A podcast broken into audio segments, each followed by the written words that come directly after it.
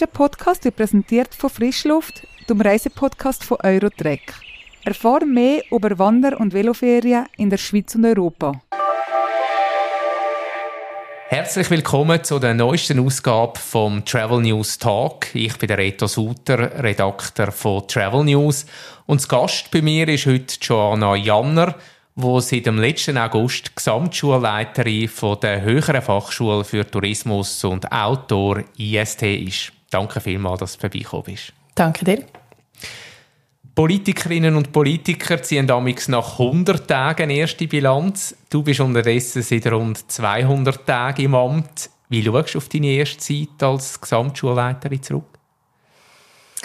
Ähm, auf eine sehr intensive Zeit, äh, eine sehr anspruchsvolle Zeit, ähm, aber auch sehr eine lustige Zeit. Ich habe, glaube innerhalb von sehr kurzer Zeit sehr, sehr viel jetzt dürfen miterleben mit äh, allen Studierenden, mit den Dozenten und mit dem Team. Und äh, ja, es darf sehr, sehr gerne noch ein paar hunderte Tage so weitergehen.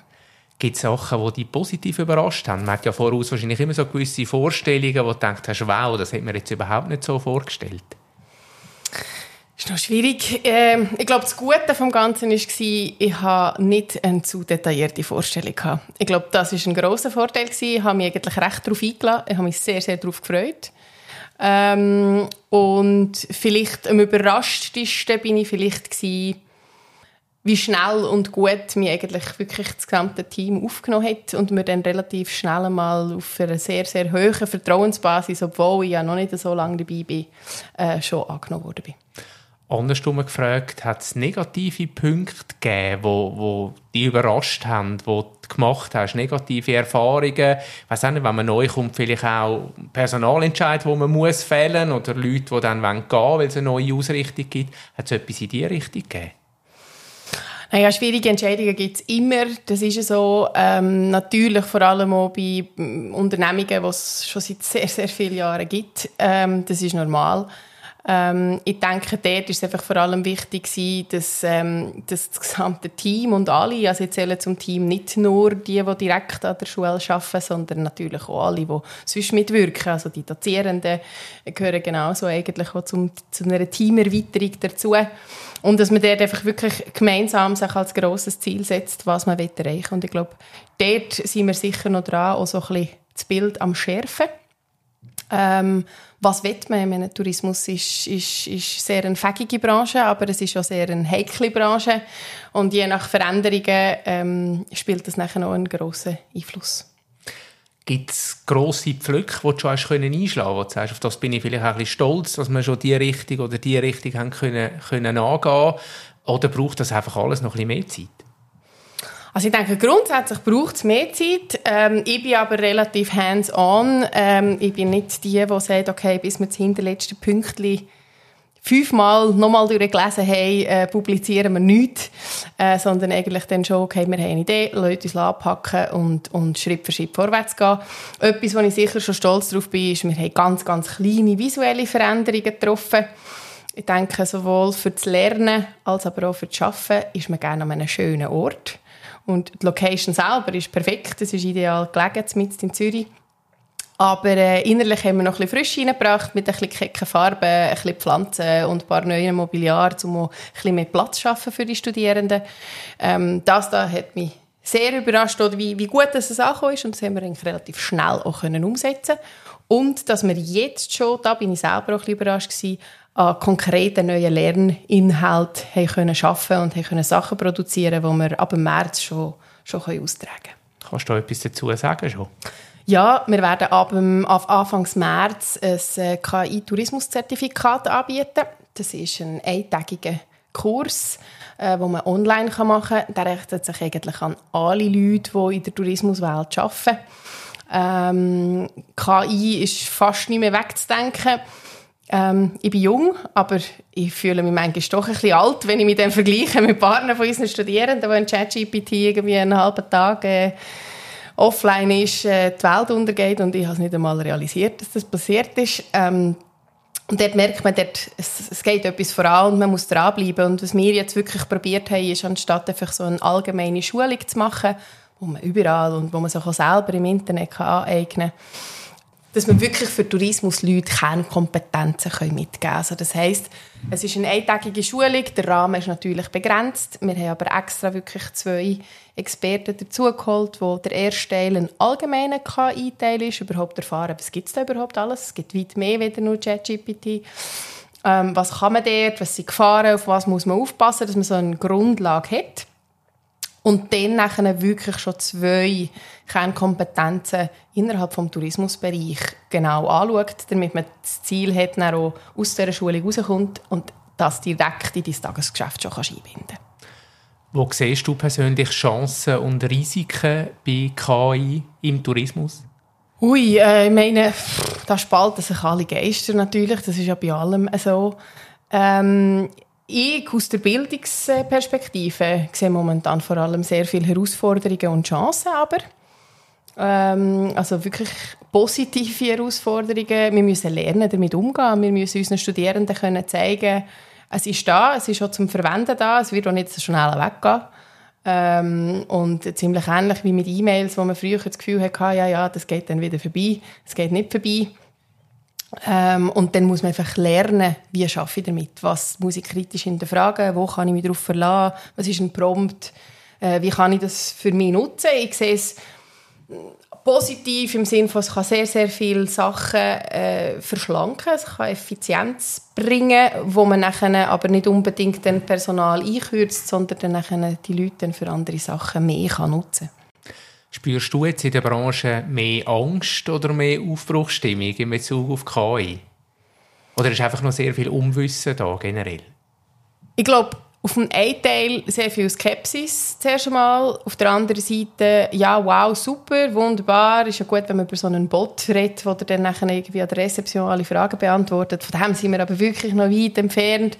Ähm, aber wie man zum Beispiel irgendwie einen E-Mail-Bot selber könnte programmieren mit ein bisschen Aufwand und ein bisschen Know-how und dafür dann nachher seine Mailbox kann schlank halten Und wenn man zum Beispiel in einem Reisebüro arbeitet, nicht bei jeder Flugzeitverschiebung irgendwie 80 E-Mails in der Inbox hat, wo man händisch eins zu eins muss beantworten muss. Äh, ich glaube, das sind natürlich dann Sachen, wo man wirklich einen, einen Service kann herbringen kann. Aber wie alle Technologien und neue Lösungen, also ich meine, da gibt Bugs und, und, und da müssen wir alle noch unglaublich viel dazu lernen. Und ähm, ja, bei uns haben wir halt noch Gefühl dabei und KI lernt halt auch dazu, aber auch sie muss noch dazu lernen. Äh, was siehst du sonst für Herausforderungen im Tourismus, äh, wo man sollte, wo man muss anpacken, damit es eine erfolgreiche Zukunft gibt? Also ich grenze es vielleicht mal ein auf Bildungsperspektive im Tourismus. Also ich will jetzt auch nicht über die komplette Tourismusbranche äh, wollen, äh, wollen erzählen. Ich denke, was mir jetzt aufgefallen ist in den Monaten, wo ich, wo ich konkret auch ein, ein Auge drauf geworfen habe, ist, man weiß unglaublich wenig, was man überhaupt da alles machen kann. Also sehr viele Leute ist noch so ein bisschen das veraltete Bild, wo, wo teilweise halt schon noch stimmt. Also es ist schon nicht veraltet. Wenn man ein Reisebüro kann man arbeiten, man kann als Stewardess arbeiten. Das ist alles wunderbar, aber das ist bei weitem noch nicht das Einzige, was man machen kann. Und äh, dort sehe ich noch sehr, sehr viel Potenzial. Also von wo man in die Schule geht, dass man erfährt, hey, was gibt es überhaupt alles für, für, für Ausbildungsmöglichkeiten, die ich, die ich erreichen kann mit meinem Stand. Und dort ist Tourismus noch nicht so wahnsinnig auf dem Schirm der Leute. Die IST hat mit Zürich und Lausanne ja zwei Standorte. Wie teilst du deine Zeit auf? Wie häufig bist du im Welschland und wie viel in Zürich? Äh, das wäre etwa so zu vergleichen, wie man sagt, ob man jetzt das eine Kind lieber hat als das andere, wenn man zwei hat. Ähm, ich kann es nicht so sagen. Natürlich, ich bin mehr in Zürich momentan anzutreffen, weil ich im Kanton Zürich wohne. Äh, und ich sowieso, auch wenn ich auf Lausanne gehe, meistens noch schnell an der Josefstraße vorbeischauen. Aber ähm, es kommt sehr darauf ab, was gerade besprochen muss werden. Also wir haben vor Ort einen, einen, einen Schuldirektor in Lausanne, wo ich sehr eng mit ihm austausche. Äh, wir haben gemeinsame Teammeetings, wo wir wirklich alle zusammen uns äh, vereinen. Und jetzt sogar dann, äh, Mitte Februar kommt das gesamte Lausanne-Team auf Zürich äh, für ein bisschen den zu verschmälern. Äh, aber dort äh, ja, kommt es sehr auf Themen drauf ab und was gerade momentan auf der Agenda steht. Als eher neueres Angebot hat die ST Hybridunterricht eingeführt. Das heißt, Studenten müssen nicht mehr bei allen Lektionen im Klassenzimmer effektiv vor Ort sein. Wie hat sich das aus deiner Sicht bewährt? Ich denke, es war einfach ein wichtiger Schritt für, äh, für die neuen Generationen, die jetzt kommen. Also so Sachen wie Workations, von überall alles zu jeder Zeit können machen ähm, ist, ist absolut wünschenswert, von, also von den Studierenden her. Äh, habe jetzt gerade Ende letzte Woche zwei gehabt, wo also eine schaffenstechnisch, weil sie Flugbegleiterin ist und eine andere, weil sie gerade einen, einen Urlaub macht, äh, sich dazu schaltet aus Südamerika und so gleich noch teilnimmt am Unterricht ich denke, es ist einfach ein ganz normaler Schritt, den wir haben müssen gehen. Nichtsdestotrotz merkt man vor allem bei den Vollzeitstudenten, dass nach Corona der Wunsch zu einer Gemeinschaft, um sich zu treffen, um die sozialen Erlebnisse gemeinsam zu haben, äh, im Tourismus natürlich auch nicht ganz von ungefähr, dass das auch sehr, sehr stark erwünscht ist. Aber bei den Teilzeitschaffenden oder die, die bisschen weiter weg sind, ähm, für sie ist das praktisch nicht mehr wegzudenken. Glaubst du nicht, du hast es selber jetzt ein bisschen angesprochen, dass fast ein bisschen etwas auf der Strecke bleiben punkto Austausch, punkto Netzwerken, wenn man dann halt zu viel einfach auf Distanz nur dabei ist, dass das ein bisschen ein Handicap kann werden? Ja, ich würde es jetzt nicht als Handicap bezeichnen, ich würde jetzt eher sagen, es kommt auch ganz darauf ab, äh, mit welcher Erwartung dass man daran hergeht. Ähm, denke, wenn, wenn man entsprechend darüber kommuniziert und mit den Studierenden und den Dozierenden das auch ganz klar auf den Tisch bringt, ähm, ist das das Wichtigste. Natürlich kann jemand, der nicht vor Ort ist, ich meine, jetzt haben wir irgendwie letzte Woche einen Pizza-Plausch gehabt, ja, die Person kann sich selber eine Pizza bestellen und daheim die auch gleichzeitig essen. Ähm, aber es ist natürlich nicht das gleiche Erlebnis, wie man dann gemeinsam ein Viertel rauszieht aus der gleichen Schachtel. Und das sind natürlich Sachen, die man nicht genau gleich machen kann. Ähm, wir sind aber auch stetig dran, mit unseren Dozierenden äh, das aus pädagogischer Perspektive natürlich aufzugreifen. Es ist eine immense Herausforderung, wie man den Unterricht gestaltet. Ähm, es ist eine weniger größere Herausforderung, wenn man ausschließlich online macht, weder wenn man eben die Hybridlösung hat. Und ähm, da ist sicher etwas, wo wir alle noch sehr viel dazu lernen können. Und ich bin aber ähm, sehr gespannt und ich freue mich auch sehr, das gemeinsam mit den Dozierenden, die wir haben, äh, können anzupacken. Wenn dich jetzt jemand fragt, sagt, ja, Tourismus reizt mich noch, ähm, warum soll ich zu euch an die Schule kommen? Was antwortest du dann? Für das Gesamterlebnis und für, äh, für eine sehr, sehr gute Lösung, ähm, wo sehr individuell, aber innerhalb von einer grossen Gruppe. Also wir haben eine super Lage. Wir sind sehr, sehr zentral gelegen. Ähm, du hast aber, wenn du auch nicht vor Ort kommen die Möglichkeit, das Hybrid zu machen. Ähm, wir haben äh, verschiedene Zusammenarbeiten, wo du auch Passarell-Lösungen hast, um nachher anschließend zum Beispiel noch einen Bachelor können zu machen. Ähm, und die IST hat natürlich ein unglaubliches Paket an, an Erfahrung, äh, was seit über 30 Jahren da ist, sehr, sehr gut vernetzt ähm, und wir bringen das Network auch in Klassenzimmer rein äh, mit unseren Dozenten, die alle natürlich auch aus der Branche sind und, äh, und dort arbeiten, aber auch mit Anlässen, die wir für die Studierenden organisieren. Man liest und hört immer wieder von der Generation Z, wo weniger belastbar sind als frühere Generationen, wo häufig auch lieber Teilzeit arbeiten, um eine gute Work-Life-Balance zu haben. Wie nimmst du, wo du jetzt auch direkten Kontakt hast mit dieser Generation Z, wie nimmst du sie wahr? Ich glaube, ich nehme sie wahr, genauso wie ich wahrscheinlich im gleichen Zeitalter bin wahrgenommen worden von, von den älteren Generationen. Ich denke, es ist... Ähm Vielleicht als Unterschied, äh, Generation Z ist natürlich nochmal massiv, was Medium, was Chancen, was Möglichkeiten, was Flexibilität anbelangt. Es stehen unglaublich viele Türen offen. Das kann eine Chance sein, es kann aber auch zu Überforderung führen natürlich. Man weiß dann gar nicht mehr so richtig, aber was soll ich denn jetzt, wenn ich alles kann. Ähm, einerseits das, andererseits man selber, also die führenden Generationen, sei es jetzt die Eltern, sei es eben Bildungsinstitutionen, sind teilweise überfordert, weil man nicht genau weiß, wie soll man denn die jetzt am besten unterstützen. Ähm, ich finde es unglaublich bereichernd. Ich bin als Typ jemand, wo für mich ist das Glas immer halb voll und nicht halb leer. Ähm, ich sehe lieber dann eine Chance drin und bevor sie sagen, oh, pff, geht ja gar nicht, äh, überlege ich so wie, ja, okay, vielleicht könnte es ja gleich noch ein Punkt sein. Und wenn ich dann nachher nach Überlegung, dann merke ich, hm, nein, ist jetzt vielleicht einfach gerade ein etwas von der neuen Generation, dann lassen das. Aber ich bin grundsätzlich, also ich selber arbeite Teilzeit, ich selber denke, Work-Life-Balance ist sehr, sehr wichtig. Äh, und ich bin stark der Meinung, wenn man im Tourismus eine Ausbildung macht, ähm, dann macht man ja, damit man auch eine schöne Life-Balance hat und entsprechend auch kann reisen und kann die Freizeit genießen kann. Was ich auch schon gehört habe, dass die Jungen nicht mehr so die grossen Ziele haben, so die Errungenschaften, die sie erreichen wollen. Wie siehst du das? Stellst du fest, dass die Jungen jetzt gerade bei euch vielleicht auch sagen, hey, ich wollte mal ein Hotel führen oder ich wollte mal Chef von einem, von einem renommierten Unternehmen sein oder ein Start-up gründen oder mehr so ein bisschen, ja, ich schaue mal, was kommt und was mich so ein bisschen antreibt? Ich glaube, ziemlich ähnlich wie wahrscheinlich in jedem Studiengang haben wir alle äh, möglichen Charaktere. Ähm, ich denke aber schon nur mit der Entscheidung zu sagen, mal, ich tue jetzt sehr bewusst mich für HF-Tourismus entscheiden und, und ich mache diesen Schritt und ich gehe dann mit der IST. Ähm, das ist schon mal ein erstes Ziel. Ich denke, in der heutigen Zeit, sich für Tourismus natürlich zu entscheiden, ist nicht immer nur einfach. Sie sind sehr, sehr stark geprägt von Corona noch. Das darf man nicht vergessen. Und somit hat jeder eigentlich im Hinterkopf noch einen Hintergedanken mit irgendeinem Ziel. Was nicht heisst, dass das nach drei Jahren immer noch das gleiche Ziel ist. Das kann sich natürlich sehr stark verändern.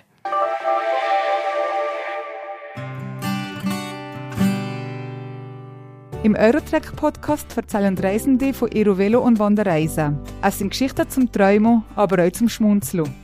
Los dreh und find mehr Wissen über deine nächste Aktivreise. Such einfach nach Frischluft in deiner Podcast-App.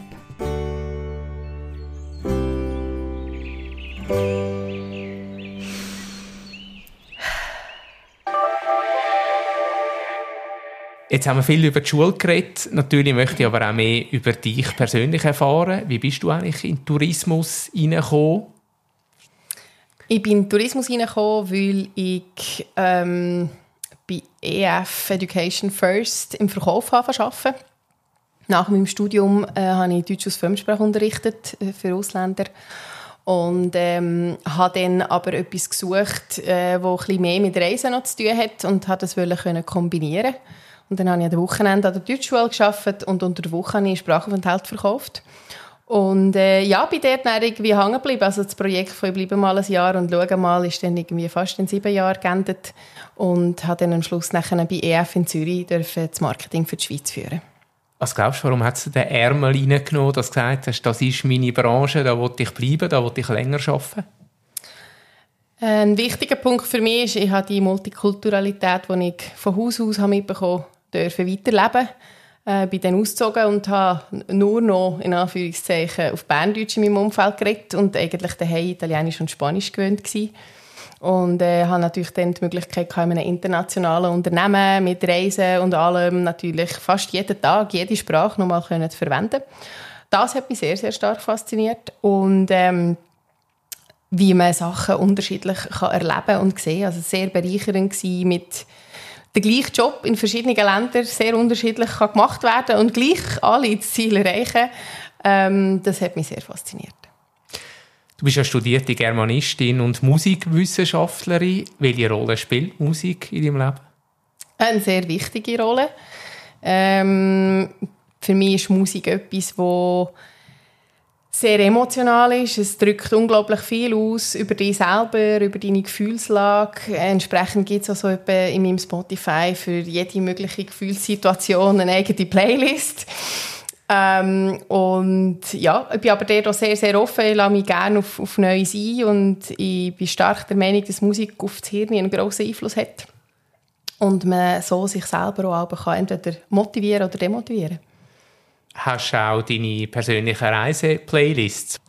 Äh, Reise-Playlist als Sättige nicht. Was ich aber sehr stark habe, ist, je nachdem, in welches Land ich reise, wenn ich vielleicht die Musik von der noch nicht kenne, ähm, ist es aber immer so ein eine Einstimmung, ähm, mal Volksmusik, Popmusik aus diesen Ländern reinzuhören und so immer wieder neue Sachen zu entdecken relativ ähnlich auch, wie wenn man an einem Open Air zum Beispiel sagt, okay, ich gehe wegen diesen und diesen Headlines und dann lässt man aber gleich noch die anderen rein und merkt, oh, habe ich ja gar nicht gekannt. Und äh, ja, so ähnlich ist es dann auch. Was sagt er am meisten dazu musikalisch? Ich könnte es gar nicht eingrenzen, aber ich würde jetzt mal sagen, wenn ich es auf zwei Sachen wahrscheinlich beschränken, ist es Rock'n'Roll und kubanische Musik. Was auch auffällt, wenn man deinen Lebenslauf studiert, du bist ein grosses Sprachtalent. Du redest fünf Sprachen fließend. Du hast vorher schon ein bisschen angetönt. Wie ist das gekommen, dass du fünf Sprachen fließend redest? Also, da müsste ich das Kompliment meinen Eltern weiterreichen. Ich habe eigentlich nichts dafür. Ähm, mein Vater kommt aus dem Tessin. Ähm, meine Mutter kommt von Spanien, von Nordspanien. Und äh, sie haben das damals sehr geschickt aufgezogen, dass äh, Sie beide haben beide Sprachen verstanden und sie haben beide daheim ihre Sprache geredet. Und ich habe dann nachher in der Schule Deutsch, Französisch und Englisch natürlich dann auch noch auf den Weg mitbekommen. Und wie viel bringt es dir im Alltag äh, heute jetzt äh, das, die Sprachenvielfalt? Ich denke, es bringt vor allem ein kulturelles Verständnis. Sprache ist nicht nur ein Verständigungsmedium, sondern ähm, ein Kulturgut. Und ähm, man versteht Leute aus dieser Kultur dann noch anders, wenn man deren ihre Sprache redet. Und äh, auch dann zum Beispiel, als ich, wo ich im Verkauf gearbeitet habe, wenn man natürlich direkt mit diesen Leuten auf, auf dieser Sprache reden kann. Oder auch jetzt noch, wenn man zum Beispiel über eine Partnerschaft redet oder eine Zusammenarbeit, wenn man direkt auf Augenebene mit diesen Leuten die Gefühlssprache kann abholen kann, dann ähm, gibt es ganz eine andere Verbindung, weder auf Englisch oder auf irgendeinen anderen gemeinsamen Nenner. Wenn du selber auf Reisen gehst, wie sehen deine Ferien aus? Was machst du für eine Art von Ferien? Oder ist das komplett unterschiedlich, verschieden? Sehr unterschiedlich. Ich glaube, es kommt vor allem auf, auf das Energieniveau drauf ab, mit welchem ich in die Ferien starte. Ob die Ferien sollen erholsam sein oder eher erlebnisreich. Meistens eigentlich eine Kombination aus beidem. Ähm, ich genieße sehr die Ruhe, aber ich bin jetzt nicht jemand, der eine Woche lang einfach am Strand kann chillen und ein Buch lesen. Ähm, und ich habe sehr gerne eine Kombination. Aber es kann wirklich von rustikalem Häuschen mitten im Nirgendwo in den Bergen äh, zu Städtetrip über Backpacking kann es alles sein. Gibt es Länder, die das besonders angetan haben? Hm. Viele. das wird wahrscheinlich den Rahmen dann ein bisschen sprengen, außer wir uns jetzt in Feriendestinationen vertiefen. Ähm, ich denke, ein sehr, sehr spannendes Erlebnis war Kuba, wo ich noch zu Fidel-Zeiten gereist bin. Das war sicher sehr, sehr prägend. Ich war noch sehr jung. Ähm, und habe dann plötzlich etwas gesehen, das ich sonst in keiner Art und Weise irgendwo gesehen habe. Äh, und man setzt sich dann noch mit politischen Strukturen auseinander, wo man, wo man sonst hier, wenn man in der Schweiz aufgewachsen ist, äh, noch nie in dieser Situation war. Ähm, aber, äh, aber auch Südafrika ist eine Reise, wo, wo, wo mir sehr, sehr geblieben ist. Ähm, aber ich denke, es hat sehr, sehr viele andere Destinationen. Für mich ist die Reise nicht nur die Reise mit dem Land, sondern wie bin ich hergereist, mit wem bin ich dort gewesen, wann war das in meinem Leben. Ähm, aber ich würde schon denken, das wären jetzt so die beiden, die am meisten rausstechen. Gibt es einen Ort, wo du unbedingt einmal noch her möchtest, wo du noch so ein bisschen auf deiner Bucketlist hast?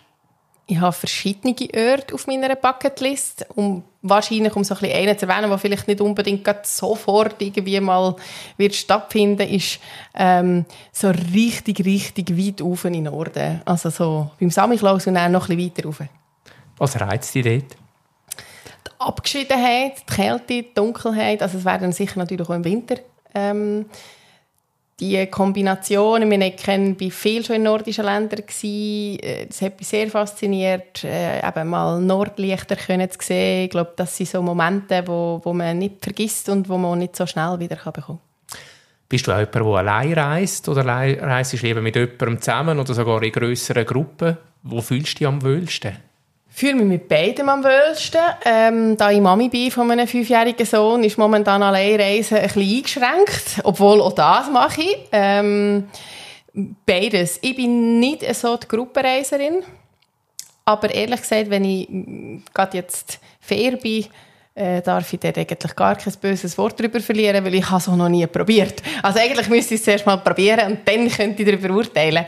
Aber ähm, in der Regel beides äh, auch dort, je nach Konstellation, mit Partner, mit Familie, mit Kind, allein oder mit einer Freundin zusammen, äh, hat es momentan eigentlich alles. Wenn ich jetzt gerade so ein bisschen die Ferien durchscreene, die ich gerade hatte und die ich werde haben, deckt es etwa alles ab.